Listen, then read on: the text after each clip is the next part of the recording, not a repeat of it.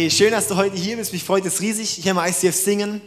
Wir sind eine Kirche und ähm, ja, unser Motto ist Kirche neu erleben. Wir möchten Gott auf eine neue Art und Weise einfach erleben. Ja, wir machen Kirche ist da, wo wir als, als Christen zusammenkommen. Es ist nicht irgendwie, dass es durch äh, große Fenster und ähm, Orgel oder sowas ausgezeichnet wird, sondern dass Jesus der Mittelpunkt ist. Ja, und das ist hier und ähm, ja, wie wir es gestalten, das steht einem frei, das steht nicht in der Bibel. ja, und wir machen es so auf eine einfach moderne Art und Weise, weil wir einfach da der Überzeugung sind, Kirche muss auch heute noch zeitgemäß sein. Und das ist unsere Überzeugung da drin. Und darum herzlich willkommen in der Kirche heute an Ostern. Ja, wir ähm, sind zurzeit in einer Serie über ähm, die Wurzeln des christlichen Glaubens.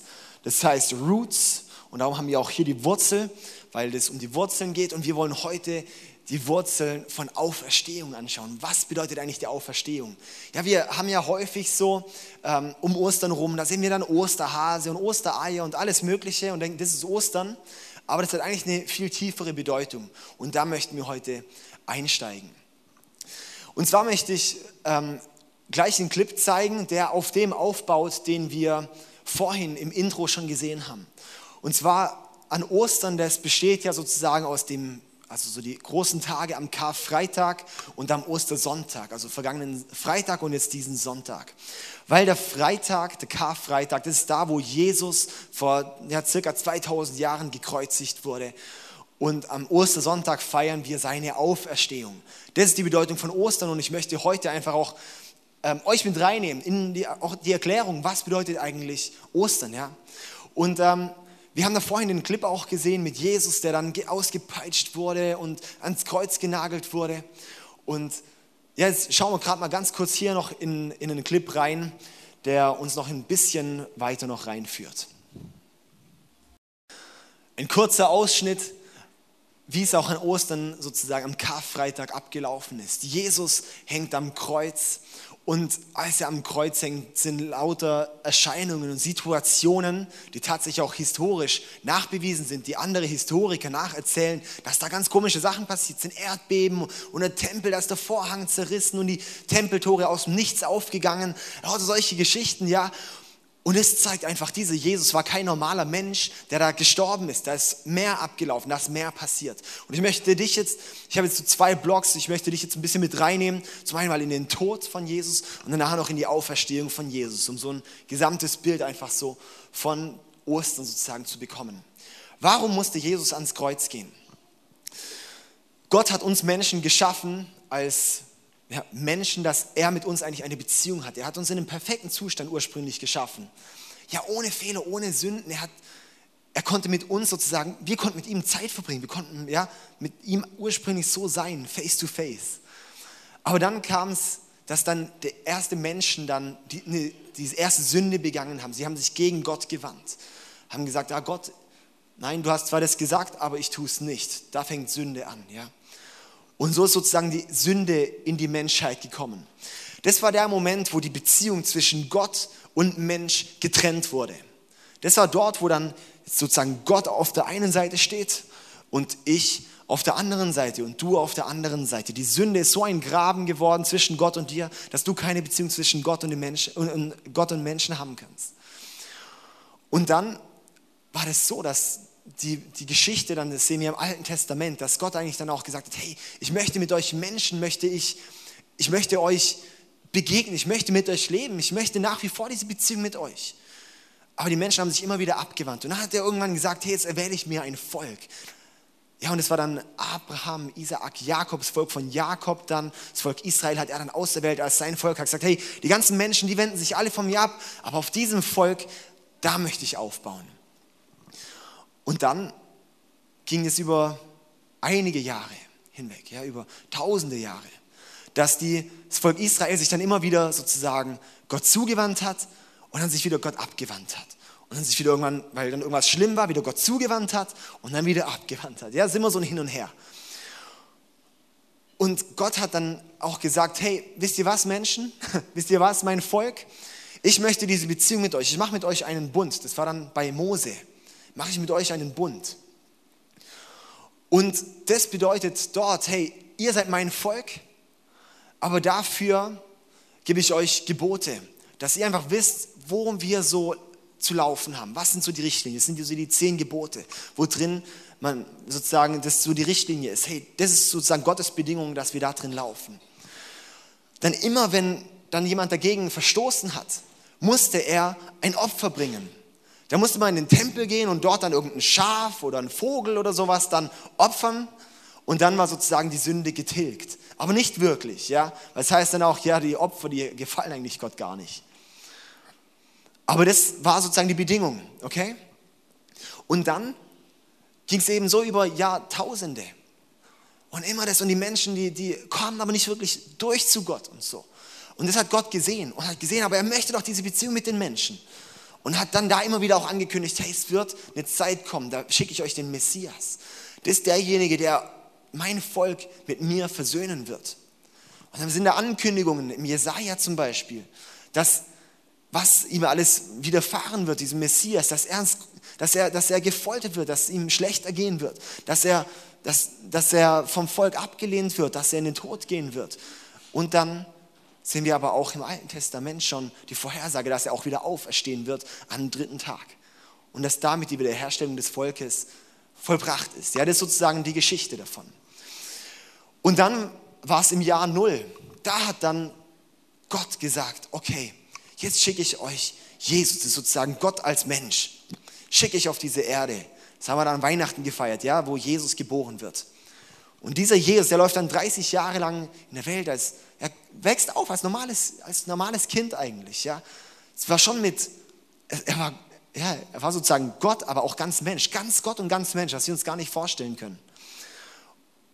Und dann ist der Moment, wo auch so bei der Taufe dann von Jesus, wo dann sozusagen sein, das Wirken von Jesus losgeht. Und da geht dann los, dass er dann rumtourt und dort unglaubliche Wunder vollbringt und, und, und. Er hat dann eine ganze Nachfolgerschaft, die Jünger und so weiter werden da, ähm, werden da ähm, an, angeführt.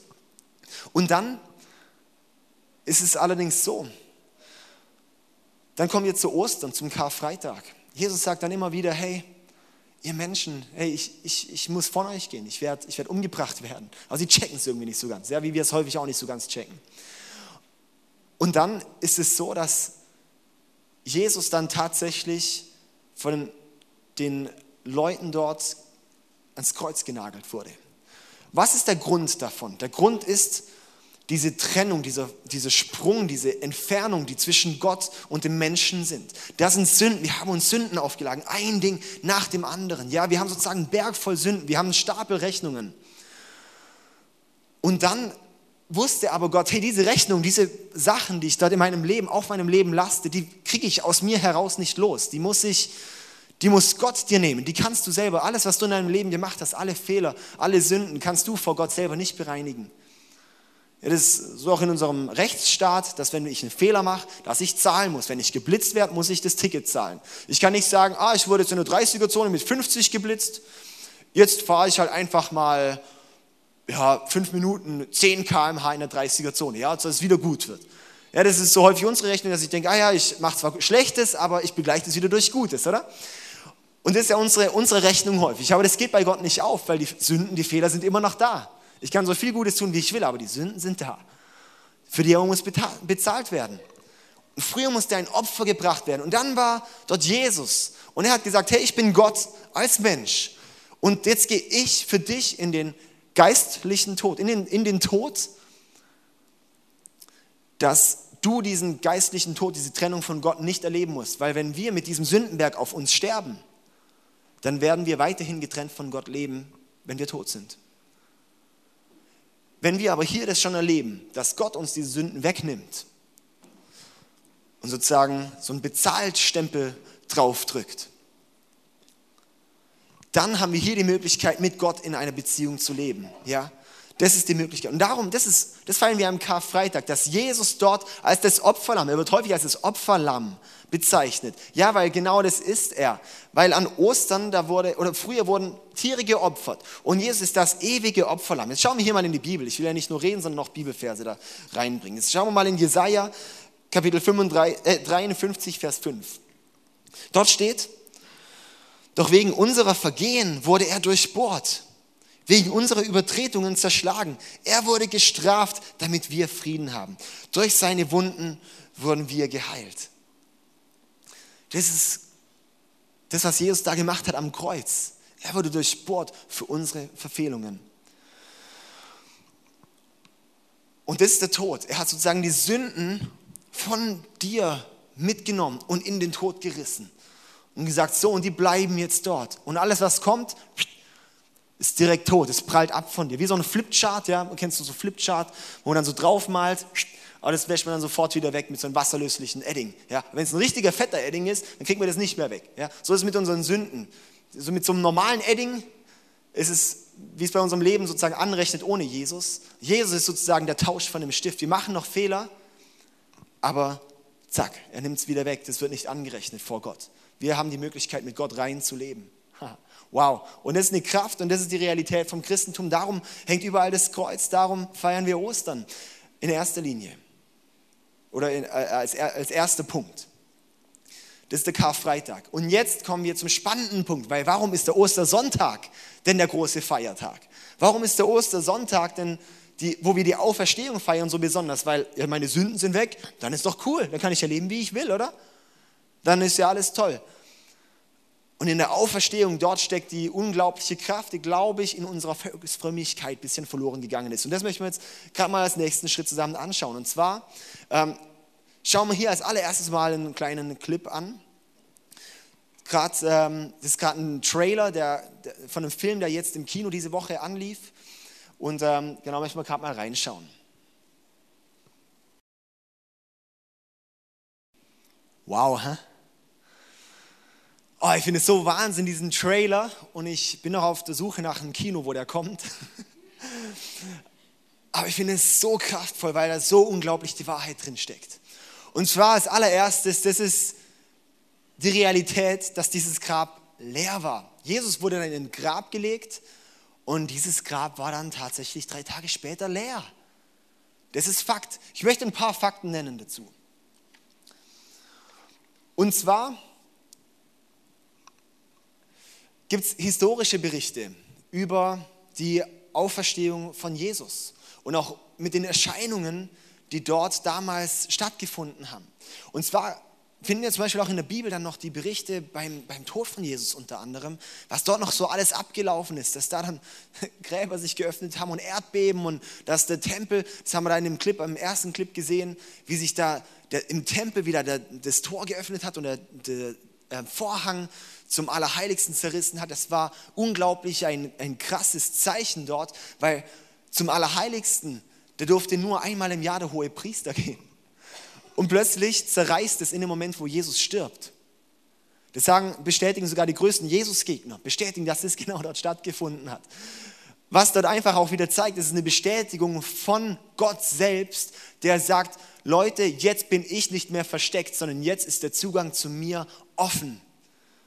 Dass jetzt kein Vorhang mehr da hängt, wo du nur noch durch irgendeinen Stellvertreter, den hohen Priester, einmal im Jahr mal irgendwie ein bisschen Zugang haben kannst, sondern hey, jetzt steht das Allerheiligste, jetzt steht meine Gegenwart dir offen. Und das ist die Zusage, die uns heute nach wie vor gilt. Auf jeden Fall lesen wir hier mal einen kleinen Bericht von Tacitus. Das ist ein römischer Historiker und er hat wirklich ähm, dort eine sehr gute Geschicht Geschichtsschreibung und haben unter anderem mal hier ein kleines Zitat. Es waren Wunderzeichen eingetreten, am Himmel sah man Heerscharen im Kampf aufeinanderstoßen. Er hat eigentlich eher so komische Berichte abgelehnt, diese Tacitus. Ja, also das heißt, es war für ihn wirklich eine Realität. Rot leuchtende Waffen und in einem plötzlichen Feuer der Wolken den Tempel aufleuchten. Mit einem Schlag öffneten sich die Tore des Tempels und man vernahm eine übermenschliche Stimme. Ja? Und da kann ich dir gerne noch ein paar weitere Quellen nennen. Ich wollte jetzt nur hier nicht eine Vorlesung machen, wo ich lauter Zitate vorlese, aber das ist einfach eine Realität, was wir da einfach haben, ja. Und es sind lauter solche Berichte, die zum einen das einfach klarstellen, hey, außerbiblische Berichte und außerchristliche Berichte bestätigen das auch. Das finden wir auch zum, zum, zum äh, anderen auch noch in den ganzen ähm, Berichten über, ähm, über die Verfolgungen sozusagen. Also was wir hier auch in diesem Clip gesehen haben, dass sie wirklich dann geschaut haben, wo ist denn der? Das Grab ist nämlich leer. Wir haben den Riesenstein gesehen. Diesen Riesenstein vor dem Grab hätte man nur mit sehr, sehr vielen Leuten wegrollen können. Es geht nicht mit zwei, drei Leuten. Ja? Das ist ein Riesenteil. Dazu war der versiegelt. Und diese Siegel waren wie heutzutage unsere Alarmanlagen. Dann weiß gleich äh, NSA Bescheid, ja. ja, genau. Also auf jeden Fall, das, das, war, das war nicht einfach nur, ja cool, die haben halt dort einen Grabstein, das haben Leute bewacht. Und die wussten, wenn der Grabstein weg oder wenn, wenn das Grab sich öffnet, dann sind sie tot. Und die haben gesagt, hey, was dort abgegangen ist, was geht ab? Ja, das ist eine Realität. Die haben nicht einfach gesagt, ja cool, ich finde es halt lässig jetzt zu sterben. Dafür hat, sich, hat, das Grab sich geöffnet, dass da ein paar Leute eine Leiche klauen können, äh, dass die da irgendeine Lüge verbreiten können. Nein, nee, das ist natürlich nicht wahr. Ja. Dann zum anderen, dass kein Mensch weiß, wo das Grab ist. Wer vielleicht schon mal in Israel war, der weiß dann auch, man geht dorthin und sagt, ich würde gerne das Grab von Jesus sehen. Dann kommen 20 Leute, ja, one Euro, one Euro, one Euro. I show you the grave, you know. ja, ähm, und dann zeigen dir alle möglichen Höhlen und sowas, ja, wo es äh, Grab sein könnte. Aber keiner weiß, wo es ist. Aber wenn Jesus wirklich gestorben ist und gestorben geblieben wäre, wüssten die Menschen, wo das Grab ist. Ja, Maria Magdalena ist ja hin und die Leute sind ja dorthin gegangen an das Grab und wollten ihn ja nicht einsalben aber der Tod war so irrelevant, dass man es einfach nicht sich, dass man es nicht aufgeschrieben hat oder behalten hat, wo das war. Ich möchte es so veranschaulichen. Meine Frau war mal äh, früher in der Schule noch ein Jahr in den USA Austauschschülerin oder ein, ein Auslandsjahr machen. Und von der Gastfamilie ist ein Jahr vorher der Sohn gestorben bei einem Autounfall. Und der, dem sein Zimmer war wie ein Heiligtum für die Eltern. Da durfte man nichts anfassen. Es war heilig alles, ja. Wäre er noch da, wäre alles normal. Wäre das nicht heilig. Wäre das einfach normal, ja. Würde man sagen, oh, jetzt räum doch mal auf, ja klar, du kannst jetzt mal da drin schlafen und so weiter, ja. Aber wenn, und so können wir uns das auch vorstellen, wenn Jesus tot wäre, dann wäre sein Grab ein Heiligtum geworden. Wenn Jesus lebt, dann ist das Grab völlig irrelevant und völlig egal. Ja? Das Grab ist egal, wo das liegt. Und die, die, das Christentum war so eine Riesenbewegung, dann die hätten sich das gemerkt, wenn er tatsächlich irgendwie, keine Ahnung, tot gewesen wäre und geblieben wäre. Ja? Andere beweisen noch natürlich, dass erst aufgrund, vom Christen, äh, aufgrund von der Auferstehung erst das Christentum entstanden ist. Die, die mittlerweile größte ähm, Religion, leider ist eine Religion geworden, weniger Beziehung, aber ähm, die größte Bewegung hat eigentlich der Weltgeschichte. Und das ist alles nicht aufgrund, die haben sich doch nicht auf den Toten berufen. Die haben noch nicht gedacht, oh ja, der ist ja tot, ähm, cool, hey, lass uns mal Lügen verbreiten, lass uns sagen, der wäre auferstanden. Und haben dafür ihr Leben riskiert, weil die meisten Leute haben dann ihr Leben gegeben dafür, dass sie Christen waren. Ja. Das wäre völlig bekloppt gewesen. Also das heißt, was wir einfach damit lernen und auch raussehen, da gibt es noch viel mehr Argumente, das Grab war tatsächlich leer. Jesus tatsächlich auferstanden. Dass Jesus gelebt hat, ist ein Fakt. Das bezweifelt keiner. Kein Historiker, keine Person bezweifelt, dass Jesus jemals gelebt hat. Das sagen selbst die größten äh, Religionsgegner und so weiter. Bestellen, okay, dieser Mann hat gelebt, war ein guter Mensch, viel Gutes getan, sowas, ja. So, sein Leben kann man nicht anzweifeln. Ja, das nicht, also, kann man nicht anzweifeln, auf jeden Fall. Dass er gekreuzigt wurde, kann man auch nicht anzweifeln. Da gibt es auch so viele Belege. Und für die Auferstehung haben wir die Belege gerade eben gehört. Das heißt, was einfach eine Sache ist, okay, wir müssen uns diesem Problem stellen, dass Jesus tatsächlich auferstanden ist. Ja, ist ein Fakt. Auferstehung ist ein Fakt. Alles klar. Was bedeutet jetzt die Auferstehung für uns? Das sind zwei Bereiche. Zum einen die geistliche Dimension von der Auferstehung ist es. Und zwar, hier ist ja in den Tod gegangen, ans Kreuz gegangen. Und dann wäre er tot geblieben. Dann hätte keine Vergebung stattfinden können. Dann wäre ja sozusagen, hätte der Tod immer noch die Macht. Aber Jesus musste ja die Macht über den Tod bekommen. Und zwar müsste ich hier mal einen Vers noch vorlesen. Der steht in Hebräer 10, Vers 10 bis 12. Dort steht, und Gott will, dass wir durch das Opfer des Leibes von Jesus Christus ein für alle Mal geheiligt werden. Sonst steht der Priester Tag für Tag vor dem Altar und bringt Opfer dar, die niemals Sünden wegnehmen können. Das haben wir gerade eben bei dem Kreuz nochmal. Und dieser hohe Priester dagegen, also das wird dann sozusagen, aber dieser hohe Priester, da wird plötzlich Jesus als der hohe Priester sozusagen im Himmel dann ähm, bezeichnet. Dieser hohe Priester, also Jesus dagegen, brachte sich selbst Gott als ein Sündopfer dar, das für alle Zeit wirksam ist. Und jetzt das Spannende, in Vers 12b. Dann setzte er sich, also er brachte sich als Sündopfer dar, und dann setzte er sich an den äh, höchsten Ehrenplatz an Gottes rechter Seite. Das heißt, Jesus hat sich sozusagen, er war im Tod, aber dann wurde er erhöht, dass er jetzt als erhöhte Person und Position jetzt tatsächlich bestätigen kann, okay, die Sünden ist vergeben. Weil nur Gott kann ja die Sünden vergeben, oder? Nur Gott kann Sünden vergeben. Das heißt, Jesus muss Gott sein. Das ist ja, ist ja sowieso außer Frage. Jesus ist Gott, ja. Und er ist der hohe Priester, der sozusagen die Sünden vergibt, der den Stempel drauf macht. Vergeben, vergeben, bezahlt, bezahlt, bezahlt. Ja? Und das kann er nicht, wenn er noch im Tod ist, sondern das kann er nur, wenn er auferstanden ist. Ja? Das ist die geistliche Dimension von der Auferstehung. Haben wir hier noch einen anderen Vers, weil es so schön ist. Römer 4, Vers 25. Wegen unserer Sünden musste Jesus sterben. Wegen unserer Sünden musste Jesus sterben. Und er wurde auferweckt, um uns vor Gott gerecht zu sprechen. Er wurde auferweckt, um uns vor Gott gerecht zu sprechen. Okay? Er ist der, der für uns eintritt. Er ist der hohe Priester. Noch einen anderen schönen Vers, weil es einfach gut ist, Bibelverse zu haben. Kolosser 3, Vers 1. Da ihr mit Christus zu neuem Leben auferweckt wurdet, sucht Christus, der zu Rechten Gottes im Himmel sitzt. Bam, so gut. Ey. Okay, also das haben wir, ja. Jesus musste auferstehen, das ist die geistliche Dimension, dass er uns vergeben kann. Jetzt das Spannende, was uns nicht auf dem Schirm ist, und zwar die körperliche Auferstehung. Die körperliche Dimension, das ist der zweite Punkt. Warum musste Jesus körperlich auferstehen? Wir lesen hier jetzt mal im Lukas Kapitel 24 ab Vers 36 bis 43. Das ist eine längere Stelle, wo Jesus den Jüngern begegnet. Und während sie, also die Jünger noch sprachen, stand Jesus plötzlich selbst mitten unter ihnen und sagte, Friede sei mit euch. Doch sie hatten alle schreckliche Angst, weil sie dachten, sie sähen einen Geist. Warum fürchtet ihr euch so? fragte er. Warum zweifelt ihr, wer ich bin? Seht euch meine Hände an, seht euch meine Füße an. Ihr könnt doch sehen, dass ich es wirklich bin. Berührt mich und vergewissert euch, dass ich kein Geist bin. Denn ein Geist hat keinen Körper und ich habe einen, wie ihr seht. Bei diesen Worten hielt er ihnen seine Hände hin und zeigte ihnen seine Füße. Noch immer standen sie voller Zweifel und Freude da. Er fragte sie, habt ihr etwas zu essen da?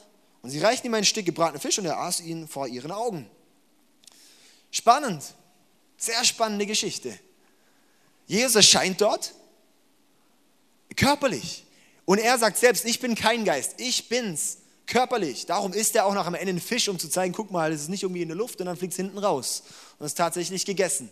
Ja, damit bestätigt er es nochmal be bewusst, ja, dass er wirklich, und er sagt, hey, berührt mich, berührt mich, weil es eine Realität ist, dass er körperlich auferstanden ist.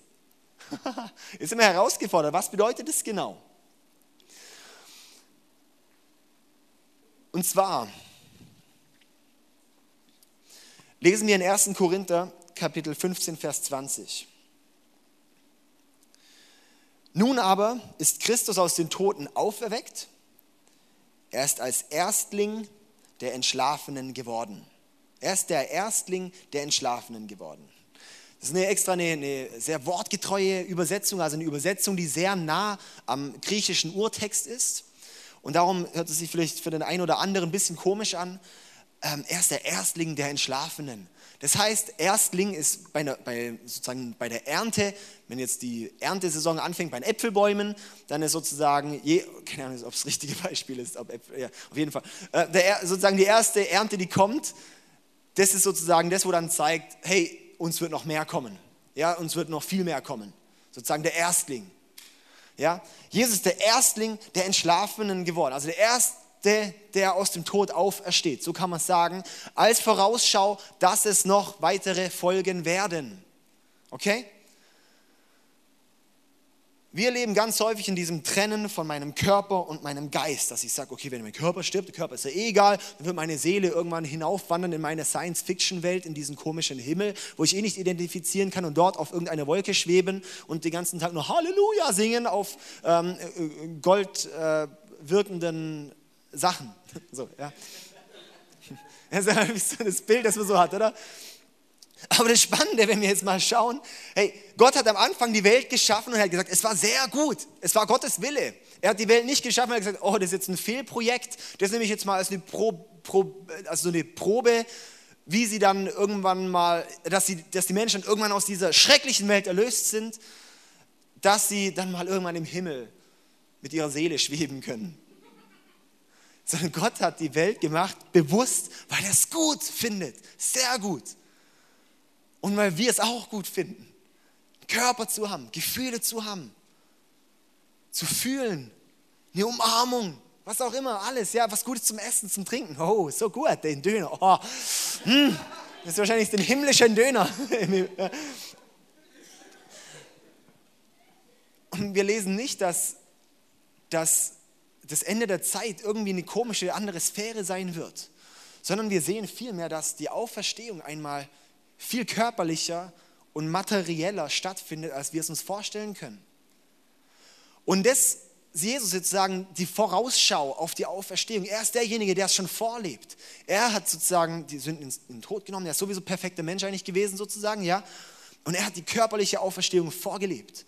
In einem, in einem Körper, der, der dann auch, auch makellos ist. Er hat diese Male noch gehabt, weil es einfach der Beweis noch waren für ihn.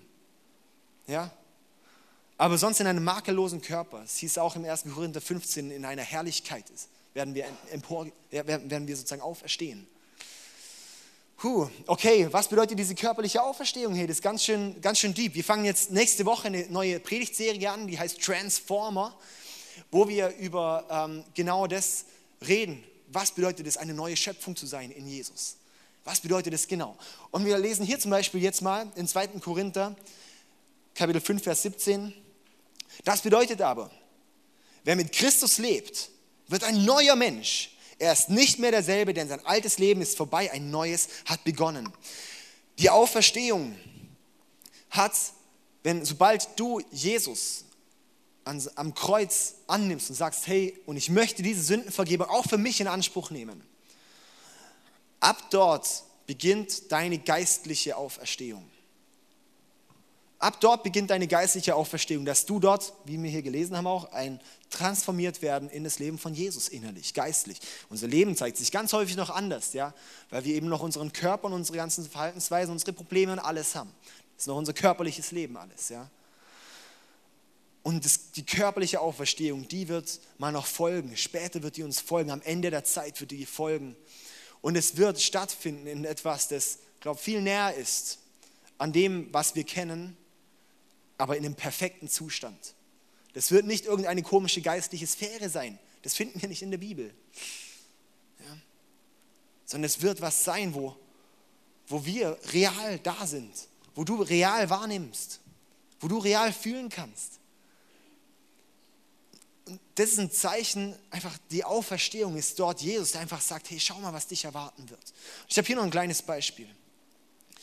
Und zwar, die Auferstehung bedeutet einfach gewisserweise, ähm, ich finde es einfach mega krass. Zum einen ermutigt mich das, dass ich sage, hey, ich möchte mich hier auf dieser Welt, möchte ich nicht leben immer mit diesem, oh, ich, ich, wenn ich jetzt Gott nachfolge, dann verpasse ich was. Können wir mal hier schauen zum Beispiel, wir haben hier ähm, eine Schnur mit so einem kleinen roten Stückchen vorne. Ja, das ist dein Leben, das ist mein Leben, beim einen ein bisschen länger, beim anderen ein bisschen kürzer. Das rote Stück. Im Vergleich dann zur Ewigkeit.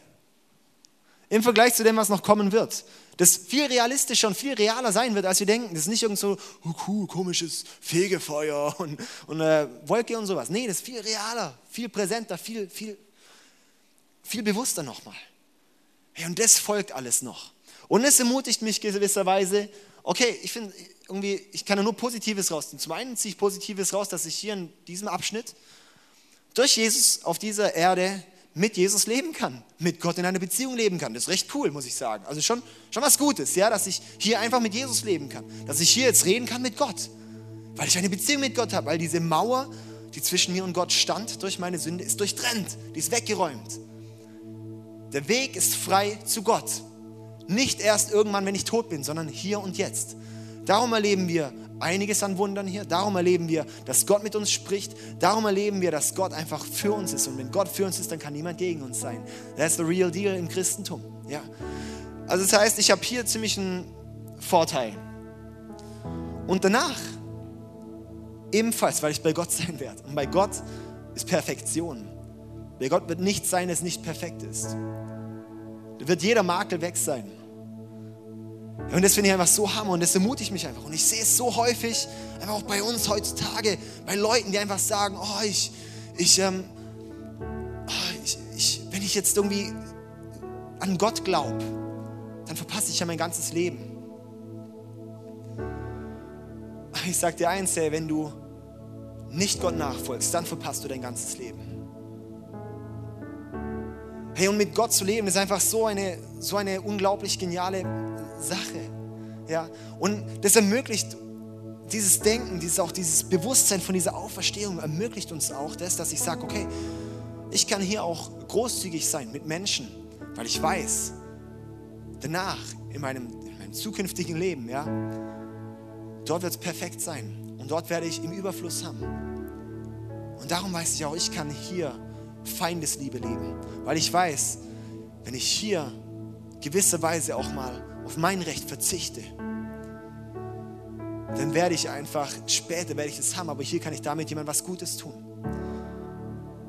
Und hier kann ich den Egoismus dann ablegen, weil ich weiß, hey, nicht nur dieses Leben zählt, sondern noch viel mehr zählt. Und ganz häufig die negativen Verhaltensmuster in unserem Leben schaden nicht nur uns, sondern auch unseren Mitmenschen. Hey, und das ist einfach auch dort, warum auch Jesus dann gesagt hat, als er gefragt wurde, was ist das wichtigste Gebot, hat Jesus gesagt, hey, das Wichtigste ist, zum einen liebe Gott von ganzem Herzen, ganzer Seele, ganzem Verstand. Und zum anderen dann, liebe deinen Nächsten wie dich selbst. Und da ist alles zusammengefasst. Das ist das, was in deinem Leben gehen soll. Liebe Gott und liebe deinen Nächsten. Und alles andere, hey, gibt es ab. Und ich glaube, wirklich eine Herausforderung in unserer heutigen Zeit, dass wir sagen, okay, Gott, ich möchte jetzt heute auch an Ostern vielleicht nochmal neu wahrnehmen, zu sagen, Gott, ich möchte in diese Liebe zu dir eintreten und nochmal neu wahrnehmen. Vielleicht bist du schon lange Christ, vielleicht bist du überhaupt kein Christ, vielleicht bist du völlig antichristlich eingestellt, ich weiß es nicht. Aber ich weiß, dass heute der Tag ist, wo dir die Auferstehung so nah sein wird wie noch nie zuvor. Dass du heute dort eintreten kannst in diese Auferstehung, dass Jesus heute dasteht mit den offenen Armen an seinem Kreuz sagt, ich nehme deine Sünden in den Tod. Und ich gehe hoch an zur Rechten Gottes und bin dein hoher Priester und stehe für dich ein und sage, und für dich ist bezahlt. Und du gehörst zu mir, du bist mein Kind, du bist mein geliebtes Kind. Hey, und mich ermutigt einfach die Auferstehung. Ich möchte ganz für Gott gehen, weil ich weiß, das Beste kommt noch. Und darum möchte ich hier einfach das Beste mit Gott leben. Ich möchte hier alles für Gott geben. Ich möchte hier alles leben, weil ich auch, weil ich auch einfach weiß, ey, es gibt so viele Menschen, die, die nicht in dieses Leben mit Gott eintreten werden. Und das, das schmerzt mich richtig, das zu sehen.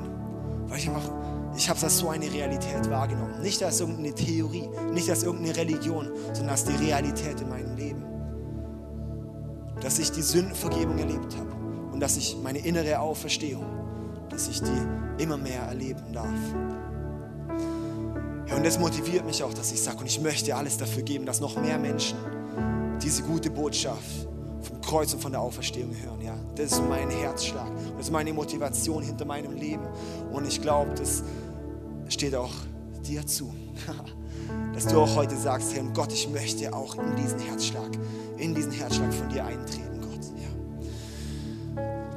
Ich möchte jetzt einfach zum Abschluss ja, noch für dich beten, dich segnen hier einfach vom Platz aus. Wenn du sagst, hey gut, hey, Gebet ist immer gut, dann kannst du einfach in deinem Schoß so deine Hände öffnen und dann äh, spreche ich dir einfach jetzt einen Segen zu. Jesus, ich danke dir für jede Person, die du hier siehst. Du siehst jedes einzelne Herz.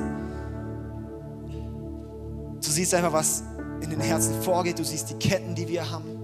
Du siehst die Probleme, die jeder Einzelne hat. Du siehst die Sachen, die uns abhalten, zu dir zu kommen und mit dir zu leben, Gott. Und Herr, wir möchten heute nochmal alles an ein Kreuz bringen. Nochmal alles ablegen. Alle Süchte, alle kaputten Verhaltensmuster, alle Verletzungen, alles, was uns beschäftigt, alles, was eine Bitterkeit in unserem Herzen ist. Jesus, wir legen es an ein Kreuz ab. Wir möchten diese Auferstehung nochmal neu in Anspruch nehmen. Heute am Ostersonntag 2016. Dass diese Auferstehung in unserem Leben immer bewusster und realer wird. Dass wir in deine Gegenwart eintreten, Gott. Ich danke dir, Jesus. Amen. Amen. Wir wollen jetzt eine Zeit haben, ähm, wo wir nochmal Gott ein paar Lieder singen wollen. Und ähm, das erste ist How He Loves Us. Weil das einfach wieder, da wollen wir einfach singen, hey, Gott, und er liebt mich so, dass er für mich ans Kreuz gegangen ist. Die größte Liebe, die Mensch überhaupt je oder dir überhaupt erwiesen werden kann, dass jemand in den Tod geht für dich, für dein Leben. Ja. Hey, und wir haben dann hier drüben noch einen Tisch mit dem Abendmahl. Und da kannst du dir gerne das Brot und den Saft nehmen und das einfach zu dir nehmen, einnehmen. Und ähm, das hat Jesus nämlich gesagt, bevor er gestorben ist, hat er seinen Jüngern gesagt, hey, nimm das Brot als Gedenken an meinen Leib, das geopfert wurde. Und nimm den Saft als Gedenken an, dass der Bund sozusagen besiegelt wird und bestätigt wird, den ich mit euch begann, äh, eingehe. Ja. Also wenn du heute nochmal neu eintreten möchtest in diesen Bund, nochmal neu sagen und Jesus, ich nehme es in Anspruch, möchte ich einladen, einfach das Abendmahl zu nehmen. Und wir haben auch hier im Gang, möchten meine Frau und ich noch stehen, vielleicht noch der ein oder andere, die für dich beten wollen, wenn du irgendein Anliegen hast. Du kannst einfach zu uns kommen. Freuen uns, wenn wir für dich beten können. Jetzt können wir zusammen aufstehen und dann Gott alle Ehre geben.